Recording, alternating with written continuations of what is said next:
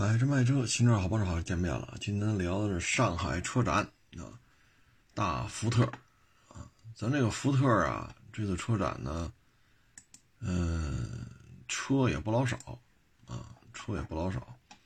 福特呢，现在国内吧，基本上三家啊，一个是林肯，一个是长安福特，一个江铃福特啊。国产的基本就是就这三堆儿啊。它现在呢，在国内的销量吧，不是太理想，啊，这个差距反正，呃，就比较根儿尬吧，啊，呃，因为它到了一八年吧，一七年的时候呢，一个月啊，就是就长安福特而言啊，一个月卖个八九万辆，啊，这都很容易的。尤其是一六年到一七年，但是到一八年就急转直下，啊，一八年的时候我们查了一下，一八年就一个月实现了四万台以上，啊，剩下就是三万、两万、三万、两万，啊，然后到一八年最低时候只有一万七了，到一九年的时候两万都过不去了，到二零年的时候呢，虽然说有过两万的时候吧，啊，但是。它也有月销几千的时候，这个整个就是急转直下吧。嗯，一六一七为什么这么火呢？一呢，那是汽车中国汽车工业高速发展的末期，因为到了一九年吧，因为我做的就是我本身就开车行嘛，啊，收车卖车啊，自己能觉出来，一九年就整个就不行了，这个车市啊。没有疫情的话呢，二零年经济也不会太好啊。就一九年已经看出这个状态了，就是大车卖不动了啊。一八年的时候呢，陆巡、霸道、途乐、帕杰罗什么的这些车啊，就跟不要钱似的啊。这些车每个月弄个十个八个，但是到一九年明显就变慢了啊。疫情期间就更甭说了。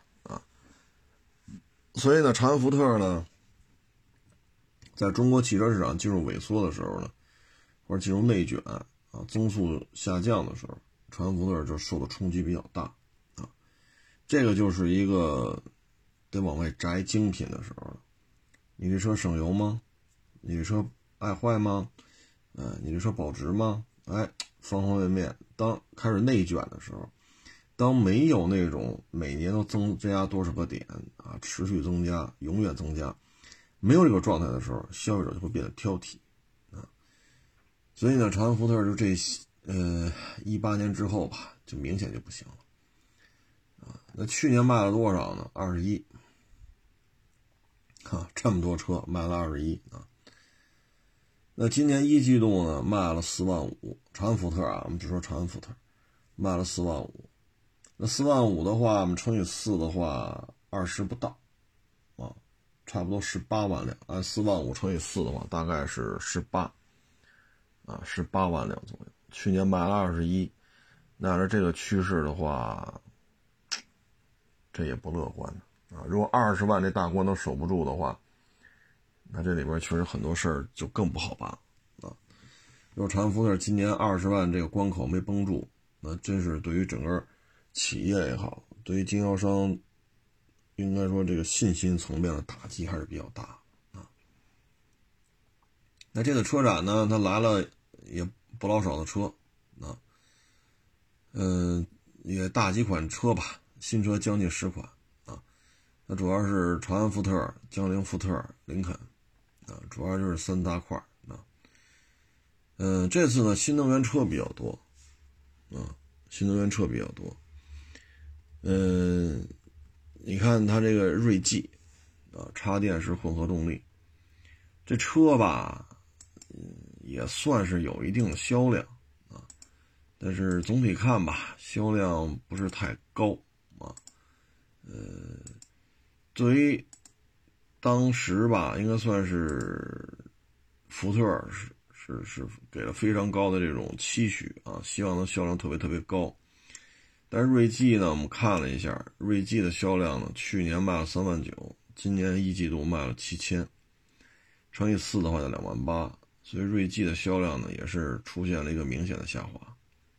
啊，锐际这车呢，这次车展呢展出的就是它这个叫插电嘛，啊，匹配的是 1.5T 三缸机，啊啊，然后加这个混动，啊，哎，锐际卖不动啊，我觉得咱们这个能能说谁呀？啊，这只能说他自身的一些问题了。啊嗯，这个啊，我觉得这就是之前啊，他的一些车辆的问题没有处理好。首先呢，就是高额的贬值，贬值率真的是太高了啊。再一个呢，就是小毛病啊，咱不说锐际，咱说之前的车啊，小毛病确实有点多啊。所以呢，在这种情况之下呢。呃，整体的市场反馈吧，其实真的是很超值了，啊，你像 2.0T，啊，然后加一个这个 8AT，啊，零到一百加速七秒五，啊，起步价才十六万，十六万九千八，十六万九千八，你就能得到一个顶百加速七秒五的一 SUV，啊，轴距两米七一，其实相当可以了。就锐际而言，福特已经给了很多很多的诚意了。就十六万九千八，配置高嘛，六个气囊，啊，倒影、定速巡航、多模式、启停、上坡辅助、可开启的全景天窗、铝轮、无钥匙启动、无钥匙进入、远程摇起啊，呃，我觉得就一个低配来讲，做成这样也凑合了。主驾还是电动的呢，啊，主驾还电动调节呢，中控台是十二寸液晶屏，十二点三寸触屏，啊，带导航。咱要说从这个性价比来讲，锐际已经做的很到位了，但是销量很难看，非常的难看，啊，去年卖了三万九，今年卖了七千三，七千三乘以四的话呢，也就是勉勉强强三万台。啊去年卖了三万九了，要照这个趋势来看，锐际的销量有可能会下跌一万辆，啊，所以有时候我们我们要说，就现在这款车，动力啊、配置啊、价格呀、尺寸已经做得很好，就是卖不动，这个呢，只能说之前的口碑做的不太好，啊，所以现在导致锐际呢，销售也不太认。厂家呢推出这个三缸的插混，啊，我觉得这事儿啊是这样。虽然说咱是一个新能源啊，是这个范畴里边的车，但是咱不能够上三缸，三缸能不上就不上，最起码今年还是这样。你说明年，好家伙，都买三缸去了啊，这四缸不得烟抽了，那是明年啊。那最起码今年还是认四缸不认三缸。所以它这混动系统还要上三缸，这我个人认为，就锐际的插插混啊，我对这台车我是看低啊，我不太看好啊。嗯，然后其他的车型呢，还有这个，呃，就纯电的了啊，就纯电了。嗯，你比如福特 EVOS 啊，就这么一个 SUV 吧，啊，这算是 SUV 啊。这车呢，它应该是进军，呃，应该是进军纯电 SUV 的这么一个，呃，专用的电车电车平台啊。这台车呢，将是长安福特来生产，啊，嗯，电动呢不做肯定是不行的，觉得必须要做，啊，不做的话呢，就是要出事儿。所以这台车呢，将来就是长安福特啊进军。这个纯电车的一个敲门砖吧，啊，希望它能做得更好，但是目前看到的消息吧，嗯，这怎么说呢？我给大家做一个分享吧，就这台车呢没有公布它的具体参数，但是呢，我们通过一些渠道吧，我们了解呢，首先这个 SUV 啊，呃，不老小啊，具体尺寸虽然没有公布。但是呢，大体上呢，它这台车跟谁比较像啊？虽然说是一个 SUV，但是呢，车身没有那么高，啊，它特像极氪零零幺，啊，就是吉利出那个。这车呢，就是屏很大，啊，通过车展能看出来，数字仪表呢是十二点三寸，中控台是二十七寸，啊，这屏就非常的大，啊，呃，有点像极氪零零幺那个造型，啊，你说两厢车吧，也行。啊，你说像帕拉梅拉猎装吧，也有点像啊。你说这就这个 E V 呃 E O V S 啊啊啊 E V O S 啊，你说它是一个 S U V 吧，车身离地间隙倒是不低，但是车身不高啊。就新能源汽车嘛，你很难用传统的油车的那个尺码去往上套啊。这车呢，现在了解的是大致。续航里程呢是在六百公里左右，嗯，这就看定价了啊，因为极氪零零幺七百一十二公里，二十八万一，这台车呢，如果六百公里的话呢，呃，如果是上四驱的话，它大致价格，我觉得也不会太高吧，啊，太高的话，不不见得消费者认的，啊，它的电池供应商是谁？现在不知道。啊嗯，也没查着啊，这个现在不太清楚它的电电池供应商是不是宁德时代？这就是它的一个纯电车型啊。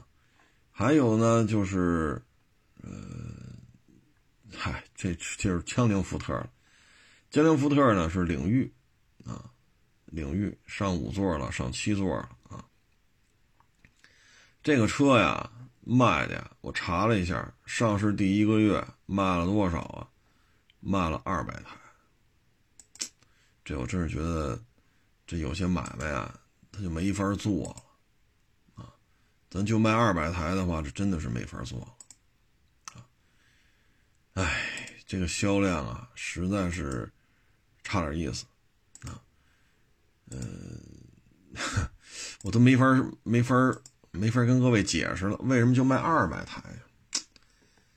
哎，你说这车贵吗？也谈不上，啊，确实也谈不上，十六万九千八，啊，真的不算贵。轴距吧，二八六五，十六万九千八，挂一福特标，二八六五的轴距，啊，是一大块头的 SUV，二点零 T，所以你从尺寸上，从定价上。我觉得做的已经挺好了啊，基础配置呢？你说十六万九千八，它连西部气囊都给装上了。然后这个价位呢，无钥匙启动，无钥匙进入。虽然说没天窗吧，但是安全配置什么的，日常使用这一块不差啊。拨片换挡啊，倒车雷达啊，嗯，所以这个现在福特啊，它进入一个循环。现在呢，为了打动消费者呢，拼的就是低价，啊，拼的就是低价高配置。可是现在消费者不吃这套啊，你这就不好办了。你说十六万九千八，二点零 T 啊，各位，你这个价钱你买个 RAV4 二点零，两驱低配，也也就这样了。但是这 RAV4 轴距多少？是不是都是二点零？那是自吸啊，这二点零 T 啊。你这个尺寸动力完全不是一个段位了，就是卖不动。一个月二百台，这数据查出来，我都觉着这有点根儿尬。这个，当然了，你可以和就是并网销售，就是江铃福特的车挪到长安福特去卖，只要能多卖车，怎么都好说。毕竟大东家都是福特嘛，啊，这话确实这么说是有道理的。可是我们最终看到了。它的销量只有二百台，啊，这就是就进入一个死循环了啊。嗯，它像谁呢？有点像韩国车，做的足够便宜了，还是不行啊。你像那三厢小家轿，一点四手动，四万多，只卖四万多，那又怎样啊？啊，所以现在福特呢就进入这个死循环了，越做越便宜，越多配置。越丰富啊，个儿还挺大，价格还挺低，配置还挺高，没人要啊。所以我觉得现在呢，不是拼谁价格低谁配置高，现在对福特来讲，需要重新打造一个品牌的一个，重新打造一个品牌形象的问题，不要让大家一说福特说不保值啊，毛病多呀，包括耗油量啊，等等等等，不要让大家再有这种想法了啊。所以这个对于来企业来讲，我觉得不是说推出一两款车啊，价往下降点，配置往上增加，不是这么简单了。这已经进入一个死循环了。你的解决方案就是再造品牌啊。你譬如说韩国人啊，起亚啊，那就说了，十万以下的车我们以后不生产啊，就是都是卖不动啊。比如说你原来卖几万块钱的车。啊，我一年卖十万辆不好卖，原来卖四五十万，现在只能卖十万辆。车呢都是七八万的，那现在呢我卖都十几万、二十几万，更不好卖。那可能我一年只卖了七万台。你要看销量来讲，十万对七万，那确实销量下来了。但我车呢平均客单价呢可能十七八万了，那原来车呢平均客单价可能九万。那这个对于经销商来讲，利润还更高了，单车利润还高了。啊然后你往后延的话，时间拉长了，你看它进店消费也要比这七八万，也要比这些车八九万的车要贵。你譬如说这嘉华啊，你这车换机油，你跟开一个 K 二、K 三啊，比这车换机油收费要高，都是来这儿换机油，收费不一样。同样的工，同样的这种工位啊，你接待都是六七万、七八万的，和你接待十八九万、二十多万，你接就是接车台次是一样的情况下，但是收费标准不一样，所以这个可能对于车间的总体的流水来讲会有一个提升啊。长安福特这个呢，我觉得也牵扯这么一个问题吧，啊，所以你像锐这个领域出五座版、七座版，我真是觉得。哎出不出那么回事了？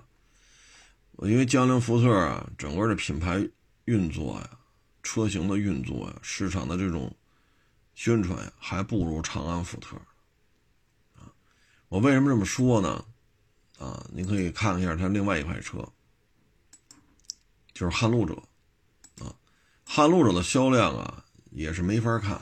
去年卖了两千二，今年一到三月份卖了三百八十七。三百八十七乘以四呢，也就一千五百台。去年还卖了两千两百八十五台。所以这个撼路者吧，你说它没有诚意吗？它确实，二点三 T 加十 AT，人家给你怼来了，啊，这确实你也不能说他没诚意。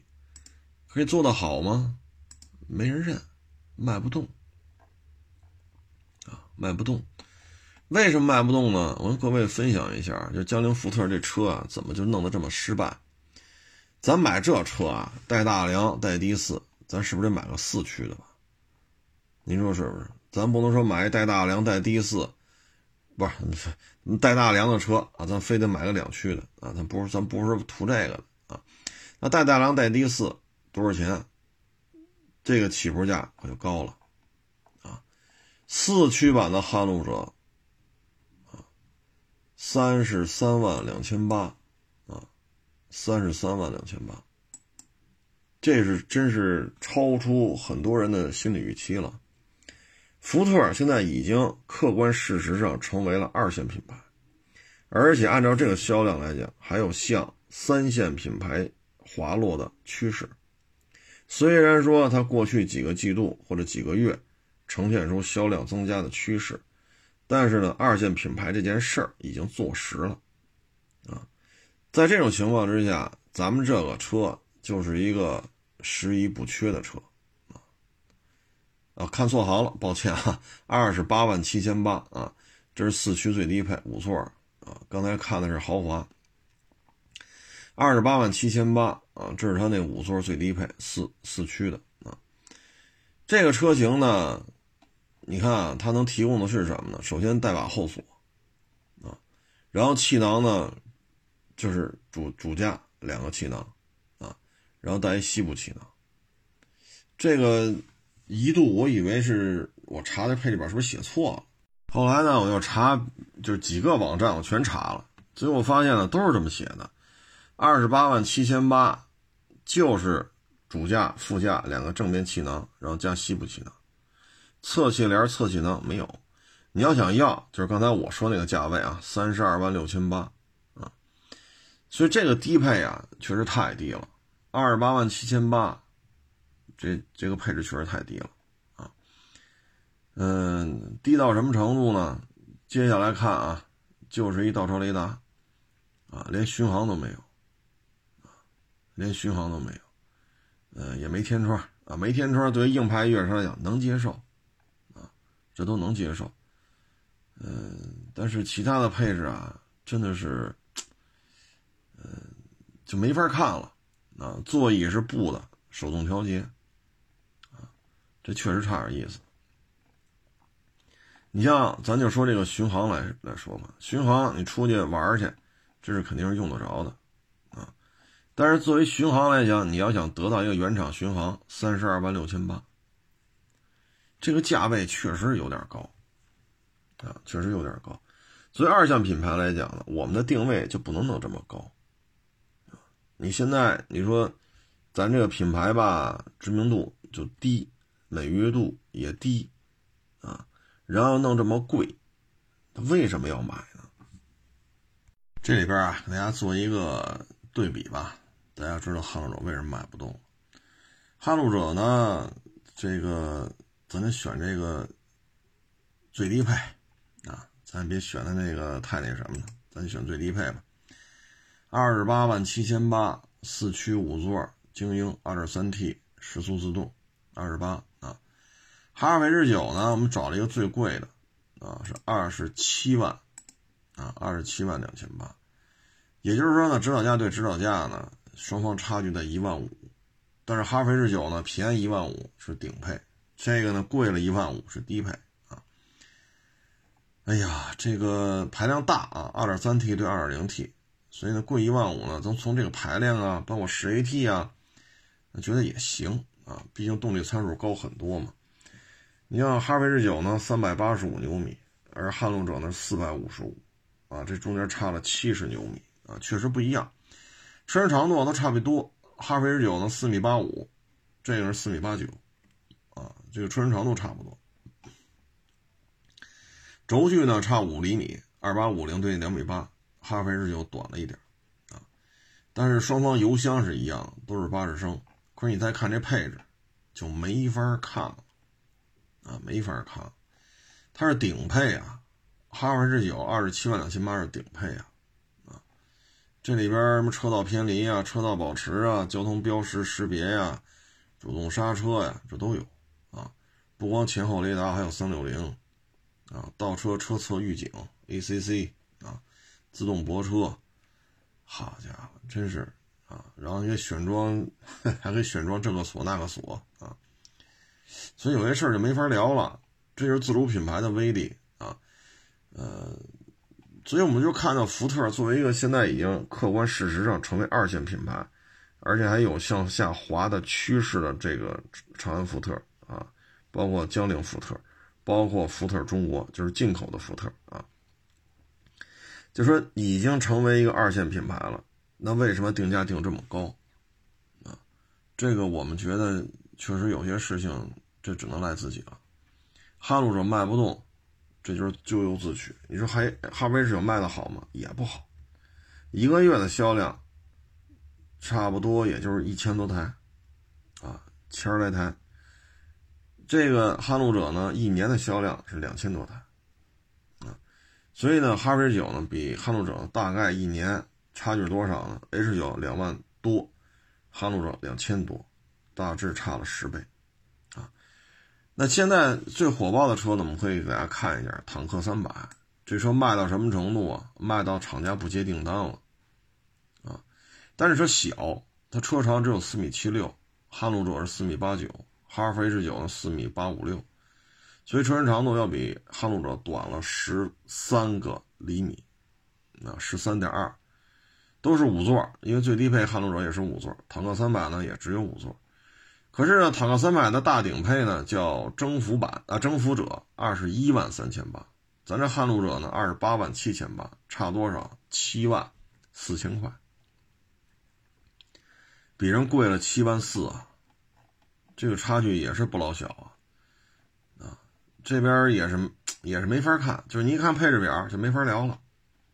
坦克三百的顶配真的是，基本上我们认为应该有的，它基本上它都有了，啊，烫腚、冻腚啊，捏腰、捏屁股啊，啊，就这个玩意儿它都给你怼上了啊，什么导航 A 七七三六零是吧？我们能想到的基本上都给怼上了，啊，所以自主品牌呢，现在说卖的火，它也是有原因的，啊，再一个呢，你像。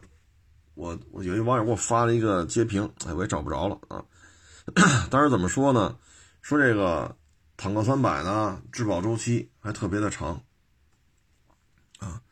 然后呢，还送多少次这个那叫什么来着？呃，免费保养。但是很抱歉啊，因为我这手机太多了，给我发我看完之后，我我就 找不着了啊。大致的意思呢，就是送你很多次免费保养。还有比较长的一个质保周期，嗯，这确实就很有诱惑力了，啊，所以呢，就是现在别说福特了，啊，你包括韩系，韩系在面对吉利啊、长城啊、比亚迪啊，也是没有招架之力，因为自主品牌现在的实力啊，确实有大幅度提升了。你作为这种二线品牌来讲，现在不是说我怎么缩小跟丰田的差距，我怎么缩小跟这个。大众啊，本田呐，尼桑啊，不是说我要怎么缩小跟他们的差距，而是我怎么能够超越像长城、吉利、比亚迪这样的主机厂。如果连他们都干不掉，那就别说去追那些合资品牌了。所以现在对于二线的这些洋品牌来讲，很难受，非常的难受。受制于它的这个运营成本来讲，它不可能把车价做的比你比如说撼路者。你不可能做的这么低，你做不下来。你比如说企业的高管，啊，一张嘴几万美金一个月，啊，你比如说从 America 外派到中国了，这些高管几万美金，啊，一年少则几十万，多则上百万，这拿的是美金呢。可是你要是自主品牌呢，你没有这么多外籍的高管，不能说没有啊，但没有这么多。再一个呢，就是整个这车是在中国土地上研发出来，它的研发成本它也低，所以这就是根儿尬的地方。你车价你也不可能降下来啊，包括有些零部件还要进口所以你在这种情况之下，所以就出现撼路者如此之贵，贵到什么程度呢？贵到了本来是找便宜的车型，结果贵到了，你像这是二十八万七千八。你但凡说再上一个台阶再加一个档次，就三十二万多啊，三十多万买二线品牌啊，所以这个只能说福特现在，或者说整个二线品牌比较尴尬的地方。这里边呢，举一个不太恰当的例子啊，大家可能就能理解了。你譬如说昨天咱们在南海啊，嗯，咱们国家最高领导人也去了啊，三艘大的军舰服役。其中呢，有一个就是零五五，啊，零五五大型导弹驱逐舰，一万两千多吨啊。这个呢，大致呢，有的说六十亿人民币，有的说七十亿人民币，反正大致呢就是八九个亿美金，就这么一艘军舰，啊，这也是很先进了啊。嗯，这是咱们研发出来的，啊，但是呢，你看 American 的。啊，那个什么朱姆沃尔特弄得跟科幻似的啊，很科幻的。它是多少呢？一共就三艘，啊，这三艘一共就造出来，和每一艘大致要将近七十亿美金，因为加上研发，啊，如果纯粹制造成本呢，已经超过了四十亿美金，而咱们这个呢，六十亿到七十亿人民币，也就是八九个亿美金。所以你看，那边造做做了三艘就觉得不成功，水土不服，自己用着都觉得这过于科幻了，有些指标设计的可能脱离了实际当中的这些对手啊，跟他们对手所具备的作战能力完全搭不上啊。你通过这也能看出来，你制造成本四十亿美金，咱们这边八九个亿美金，如果把研发成本都摊进去了，就合到七十亿美金了。一艘驱逐舰七十亿美金，这谁受得了？所以呢，当然这例子不太恰当。你反过来你再看撼路者和哈弗 H 九，差价就是这么大，你就是卖不动。现在呢，不是哈弗 H 九怎么怎么着，现在他又把这个价格，就是有一定品质啊，咱不能说就完美了，不能这么说，咱们就说有一定品质的这个硬派越野车，已经降到了多少呢？降到了十七万五千八，啊，就是目前坦克三百的最低配叫探索者。啊，探索者，十七万五千八呀！这个，这个车让，哎呀，合资品牌就有点招架不住了，啊，真是招架不住了，啊，两米七五的轴距，啊，二点零 T，八 AT，啊，呃，虽然说气囊少点吧，啊，但是便宜啊，十七万五千八呀。啊嗯，虽然配置就低很多了，但是价格说明一切。十七万五千八，您这多少钱？您这要是四驱的二十八万七千八，那你比坦克三百最低配还要贵了十一万二，十一万二啊！所以呢，江铃福特，你看，针对撼路者来讲，这个运作能力就出现了严重的问题。不换这发动机，还有人看看。换了 2.3T 加 10AT，就彻底边缘化了，整个销量还不如途达呢。那很多网友说了，2.3T 加 10AT 这比途达有劲儿啊，确实有劲儿啊，确实有劲儿。您说的没错，但是途达便宜啊，途达也没说起步价二十八万七千八呀，途达顶配才多少钱呢？对吗？所以。你要是说就是自己个儿知道自己个儿就是一个二线品牌，那自己个儿这新车啊就往低了定，别弄这么贵，你否则的话很难办了这事儿，啊，你说的江铃福特卖不动吧？你再说说江铃福特另外一款车叫途锐欧，途锐欧啊，我这收过一个啊，然后也给卖了。这车啊，我也没想到这么受欢迎啊。这车为什么受欢迎呢？它真是一个宽大的座舱啊，车身宽度啊都快两米一了，啊，都快两米一了，真是一个方方正正的一个一个厢式车啊。但是这台车呀，为什么运作的也如此之差？这里边儿牵扯一个问题，就是它太像全顺了。途锐欧卖了多少呢？二零年卖了一千八百九十六辆。一千八百九十六辆，这就是途锐欧的销量。今年卖了多少呢？前仨月三百一十九，三百一十九乘以四呢，大致一千二百多，不到一千三。去年还卖了一千八百九十六，今年也就这样。啊，途锐欧的问题在于什么呢？这车啊，首先开着稳定性是非常好的，啊，它不像有些车傻高傻高的啊，开起来折腾。这车底盘的表现非常好，啊，噪音控制也不错，确实很宽大。这有什么说什么，你您有机会您看看啊。我是收了一个给卖了啊。这车呢，它卖不动的原因在于呢，就是它太像一个全顺了。你有时候远处开过来，就是这个江铃福特的车。全顺和途锐欧得离近了才能分出来，远观的话轮廓差不多，你就看侧面哦，这是途锐欧，因为侧面跟全顺有一点明显的区别，车头部分区别不大啊。然后这车呢卖不动啊，我觉得，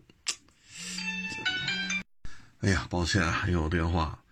途锐欧为什么卖不动啊？它太像全顺了啊。途锐欧呢，现在我们看了一下啊，手动挡。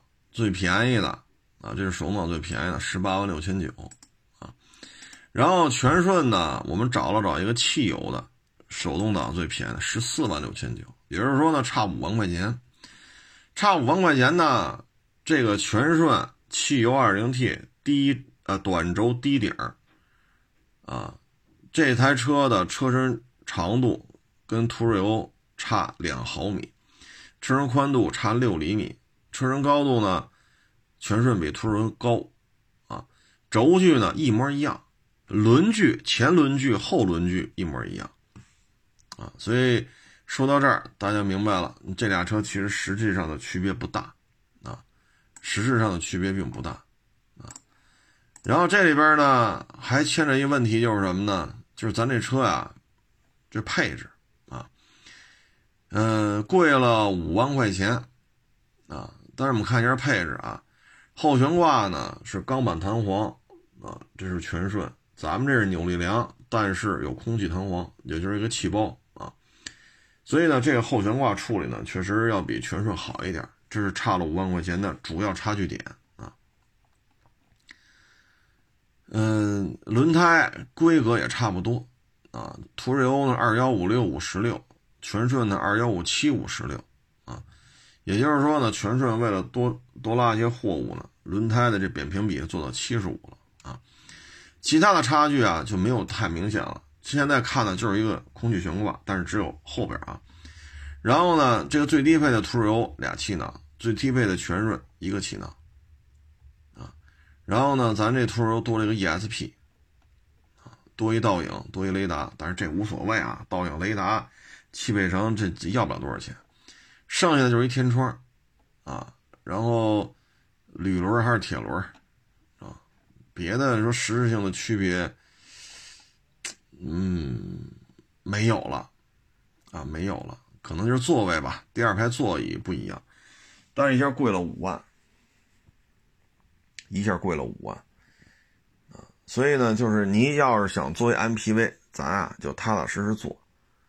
啊，咱别在全顺基础上小修小改，啊，然后就拿出来就加五万块钱，你这，你说你外形看着不一样那也行，啊，你外形看着它又一样，又都是承载式车身，又都是前置前驱，又都是前盘后鼓，啊，所以这个这么做的话呢，市场不会认可的，那直接买一全顺就完了。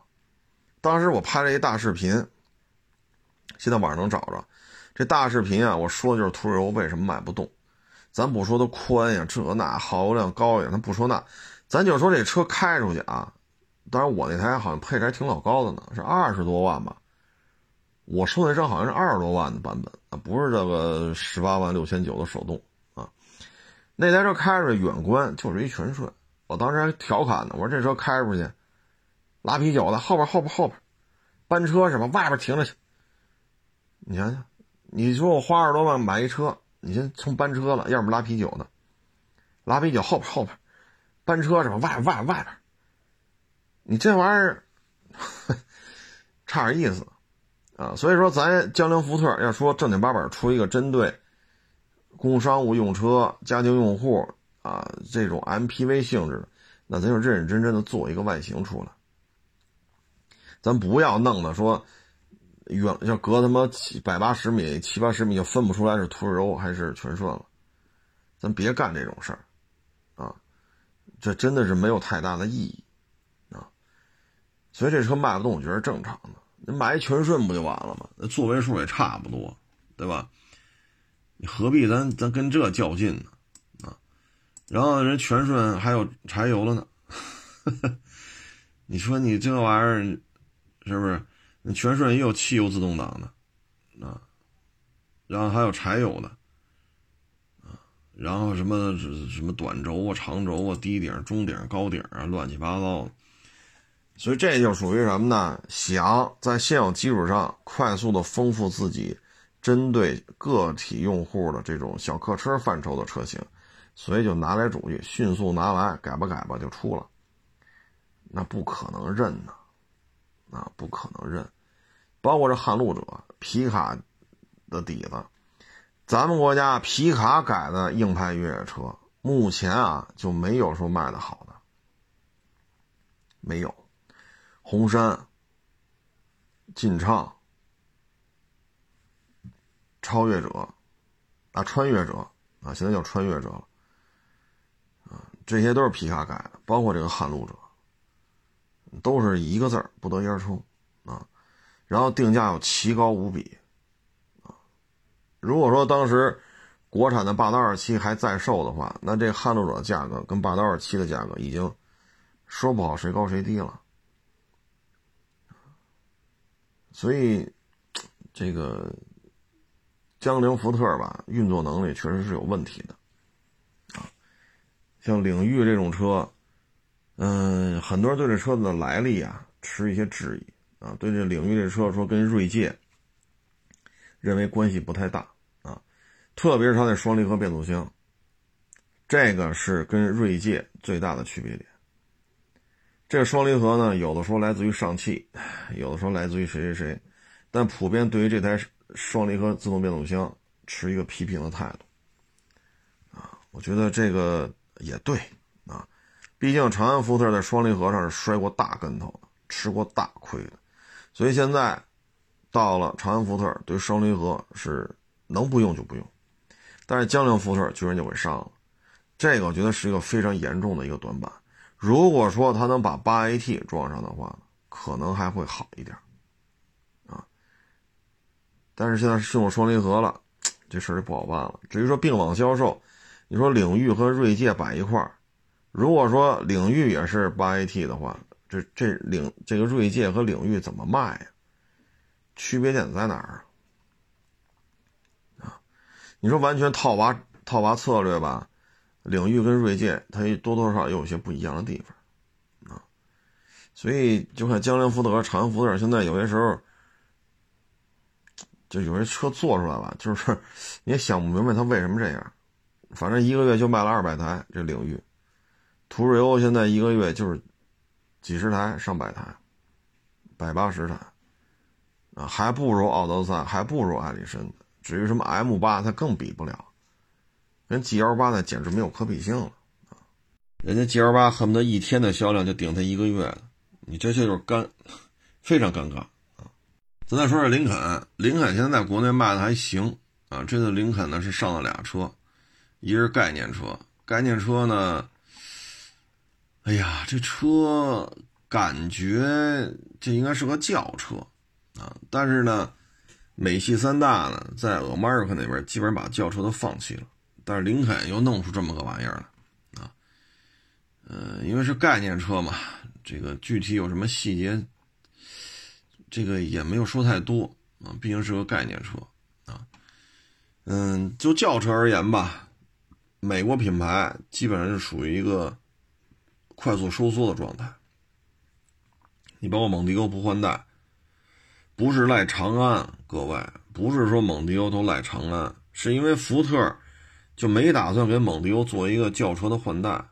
现在蒙迪欧的换代车基本上我们看就像这个 SUV 的跨界，啊，就有点像刚才说那个 EVOS 吧，还是 EOVS，就是像那个造型了。蒙迪欧的换代是有的啊，EVOS，但是它有点像那个车了啊，或者像极客零零幺啊，它不是一个纯粹的一个三厢车，或者说三厢轿车基础上出来的瓦罐。不不不是这个路子了，啊，所以说福特基本就放弃这个轿车了，包括林肯的一些轿车，在 America 也逐渐逐渐进入一个停产的状态。可是为什么推出这么这么个玩意儿？这是不是针对中国市场？细节因为现在知道的比较少啊，咱也不太好说。这是不是一个纯电平台，还是几个意思啊？因为在 America 包括欧洲。美系三大的轿车可以说是全线溃败，几乎就没有招架之力啊！在欧洲呢，被大众、ABB 啊，包括标致、雷诺、雪铁龙，被他们的轿车打的呀是没有还手之力。在北美呢，他们被凯美瑞啊、雅阁啊啊，被这些车型打的也是没有还手之力。可能也许大约母就是针对中国消费者吧，推出这么一个林肯轿车。再一个呢，就是冒险家的这个 PHEV 啊，它也是 1.5T，然后前后双电机啊，嗯，他说纯电是跑六十四公里啊，这个 也是一个尝试吧。毕竟林肯旗下的大车多啊，它得平衡它的这个对于主机厂的考核。如果林肯不上这些车型的话，那考核的时候他有些事儿办不了了。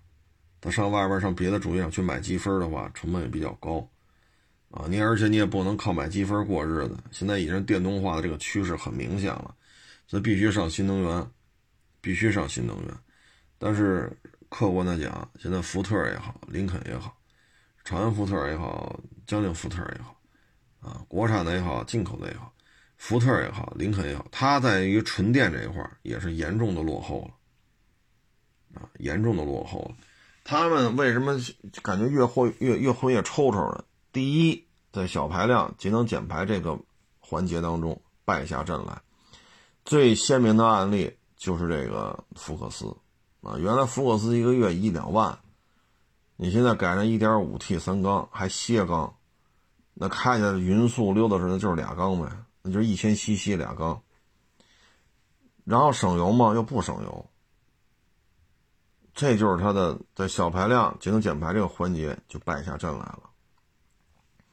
现在到了混动、插混、纯电的这个一步一步的进阶过程当中，福特、林肯也是。追不上了，比较根儿干啊，比较根儿干。然后本次车展吧，最重磅的车型是什么呢？不是什么电动野马呀，什么冒险家 PHEV 呀，什么领域啊，不是的。本次车展最重要的车型呢，是它的福睿斯。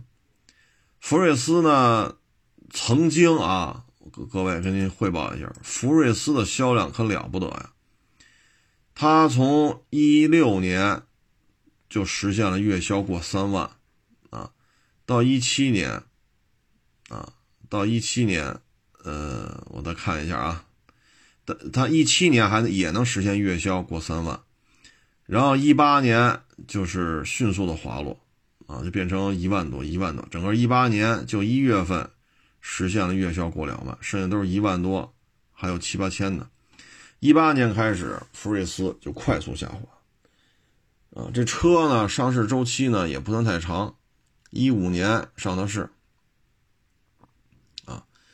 呃，一五年开始铺的货，一四年年底上的市，啊，然后迅速就攀升到两万台，然后三万台，然后就库嚓到一八年就完犊子了，一九年连一万台都过不去了，啊，现在的月销量就非常难看了，今年仨月就卖了五千三，去年卖了三万三。三万三的话，意味着每个月还能过一万，但是今年呢，仨月卖了五千，这就，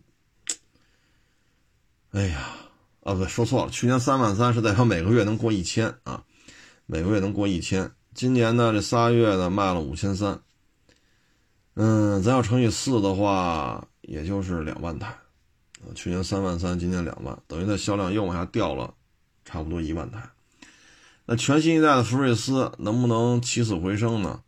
我觉得这里边一个核心的点就是它的发动机啊，没有什么变化，还在执着于咱们这个三缸机，啊，这要做这三缸机这么做的话呢，哎，我个人觉得啊，这有点执迷不悟了，啊，嗯，厂家对这车是很满意。啊，非常满意啊，这么好那么好，但这里边牵扯一问题，就是谁上三缸谁死啊？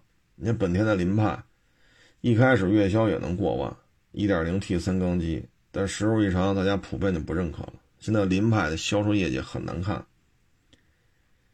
啊，很难看。但咱们这个呢，换了三缸机之后，销量就不行，然后现在算是全新改款吧，有点牵强。毕竟核心的数据没什么变化，啊，就说是全新换代吧，但是它已经，就是还执着于三缸机的话，我个人认为这是比较危险的一件事情，啊，我个人认为是比较危险的一件事情。这个东西如果解决不了的话，它的销量不会有太大的变化。它从一八年到一九年，它是一点五四缸改成一点五的三缸。我们看一下历史销售业绩，一八年的时候月月过万，这是没有什么问题的，就一个月不到一万，剩下都是一万多、一万多、一万多。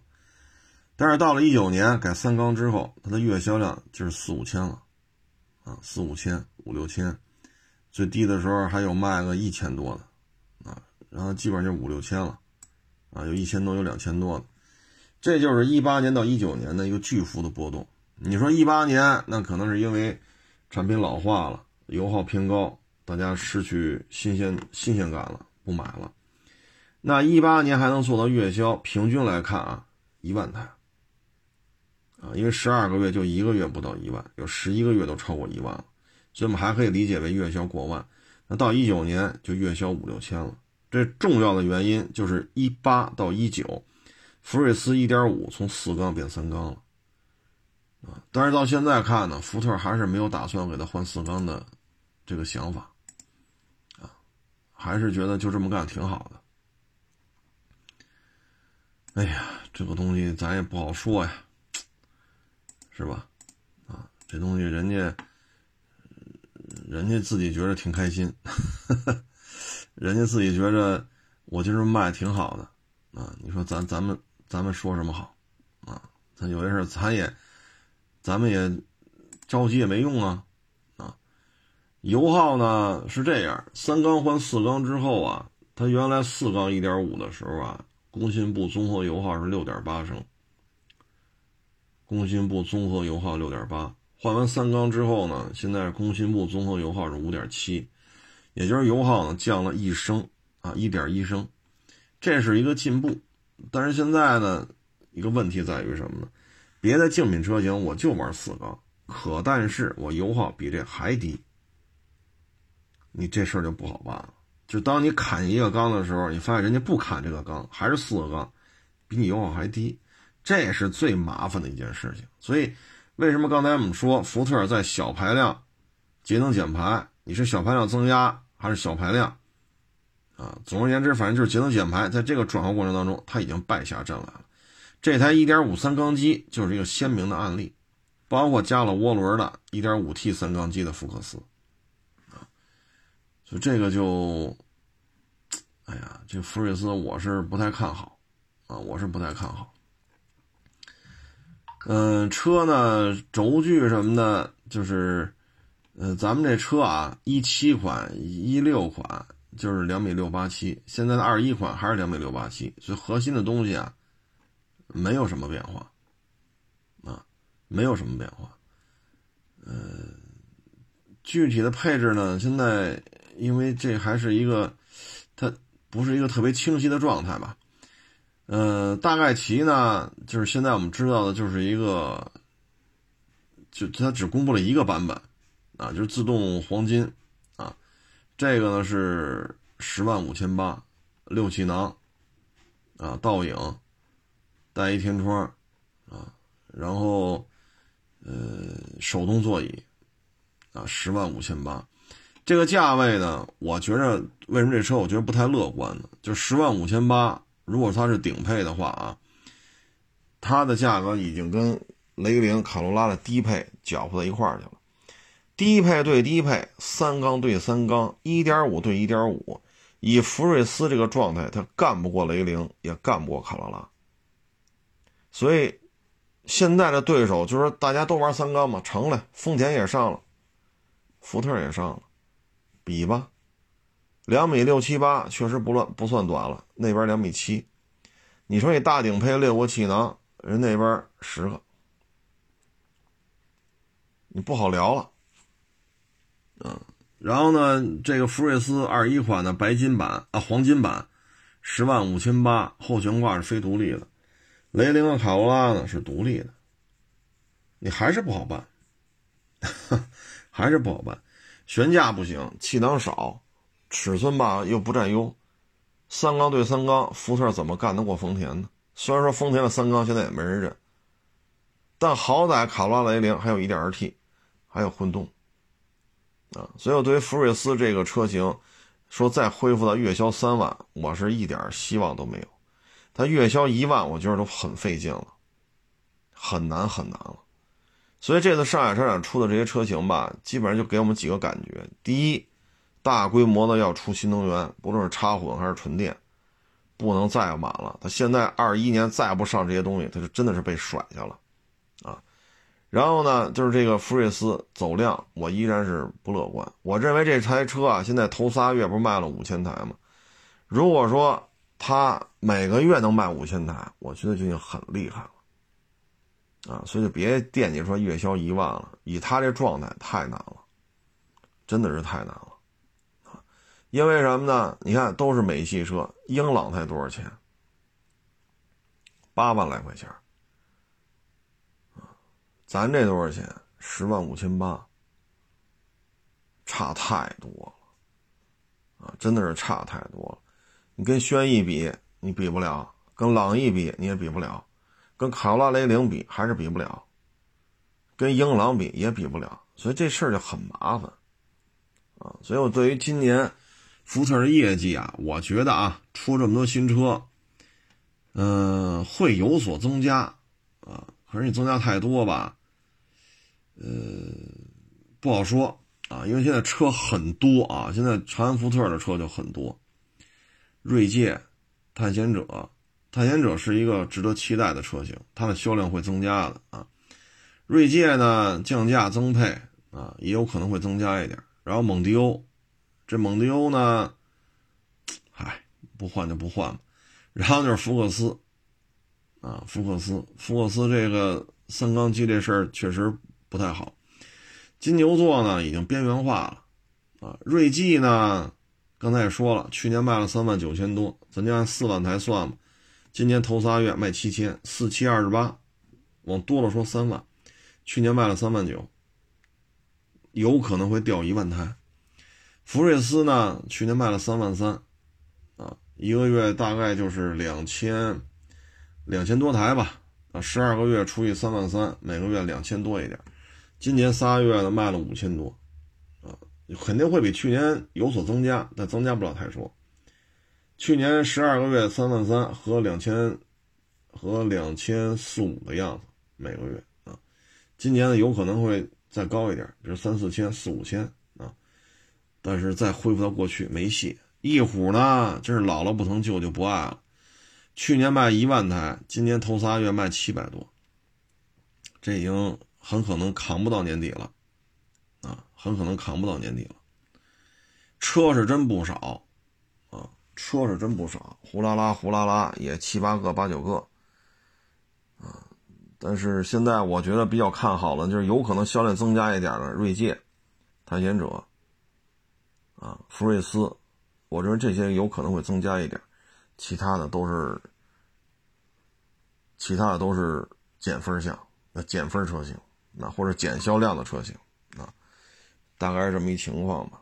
呃，再说一下这疫苗吧，因为今天去打疫苗去了啊，好几个网友给我发了地址，发了导航位置啊，说他们那打疫苗不用一天，啊，很快啊，半个小时啊，一刻钟啊啊，嗯，一并表示感谢啊，因为我是要带老人去的，所以只能在这附近打啊。因为这都是居委会什么安排的，所以那些 人少的地儿呢，这没法去啊，因为都是社区安排的啊，不能跨区啊，所以得陪着老人嘛啊，所以这打疫苗他就慢了啊，呃，但是今天疫苗也打完了啊，打完之后觉得也挺好，因为你看其他国家疫苗想打没有，包括咱们这个印度啊，咱们这大邻居啊。这都到什么程度了？好，家里死人了，去火化场还得自己带柴火去，为什么呀？火化火化场都快 火火那个焚尸炉都罢工了，焚尸炉都烧坏了啊！所以你去烧去，你自己带柴火，自己架着架着柴火点着了，把那尸体往上一放，自己烧所以咱们这儿呢还免费，去了之后吧，你看交警在那路上维持交通秩序。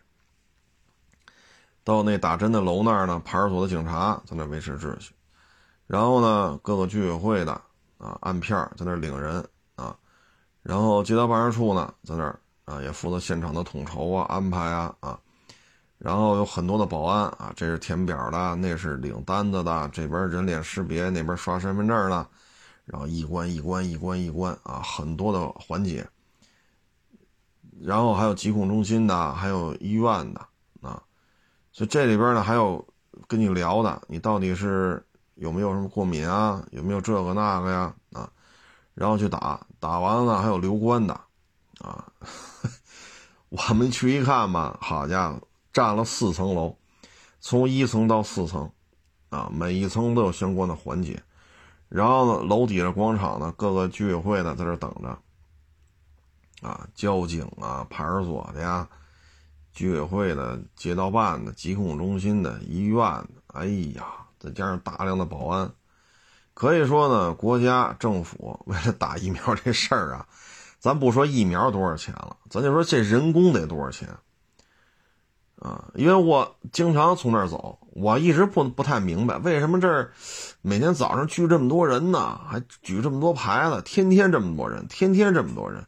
然后天天交警啊、派出所的，我一直没弄明白啊，啊，今儿一去哦，合着是打疫苗了，打了得一个月了都得，啊，所以说这得投入多大的人力物力啊！这么一栋楼占了四层，从一层到四层，啊，人工、场地、疫苗啊，这个真是国家真是花了大价钱了。啊，这是肯定是免费的嘛，去了就免费，身份证一刷，跟居委会的交接的对接一下啊，然后就签字啊，领各种单子，各种确认，啊，这打疫苗的时候跟周围人还聊呢，这在中国，这要在印度完蛋了，啊，所以还得念国家的好，哈哈，念政府的好，你包括昨天零七五，啊，零五五，啊，包括那个万吨的大潜艇。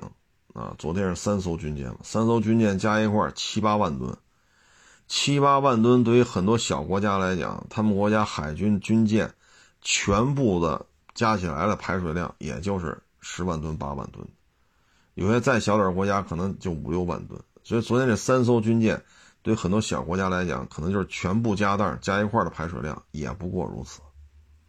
啊，所以这是国力的象征嘛？因为你大家看一下这照片不是这一艘大潜艇，在这个它不是码头吗？拐回去之后，那儿还停着三艘呢，就是上万吨的大潜艇。昨天 中央台的画面里边出来四艘，啊，这都是实力的象征。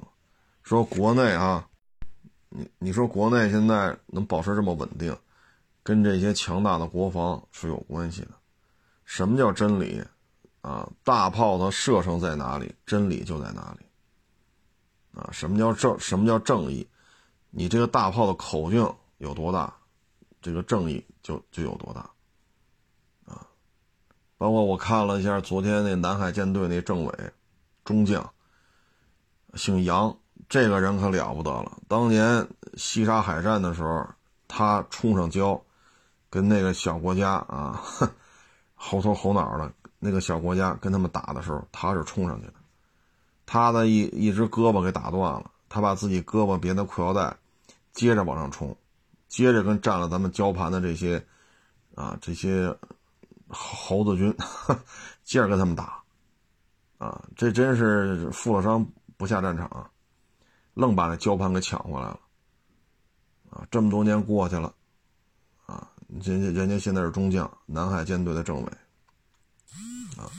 我看好多媒体都把那照片拿出来了，那条胳膊那个那个伤疤呀，哎呦我老天哪，整个这胳膊一半都是伤疤，还不错，胳膊还给他算算还是基本上还算保住了啊！没有这些人在这儿镇守着咱们的领土、海疆、天空啊，国内也不可能弄这么稳定！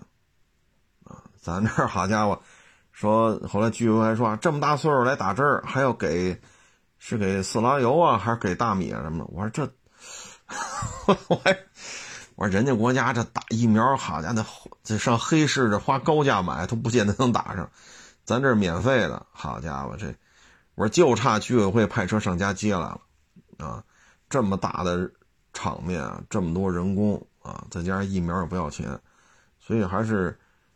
还是得感谢国家，感谢党啊！这些事情做的吧，你再回家再一看新闻，好家伙，自己家死人，自己准备柴火去，火葬场都不管了，火葬场都快烧的都快，都快崩盘了啊！嗯，大家也多保重吧，啊，疫苗还是应该打。打完之后呢，大家都打了疫苗了，对于这个病菌的抵抗力就会全民有一个提升。即使有感染的了，那它的传染的力度也会大幅度下降。所以打疫苗还是应该打啊。嗯，谢谢各位的支持和帮助啊，这是没办法。要是自己打无所谓，哪人少去哪儿，只要离着别太远就行了。但是因为得带着老人嘛。啊好了，谢谢大家支持，谢谢捧场，欢迎关注我新浪微博“海阔试车手”微账号“海阔试车”。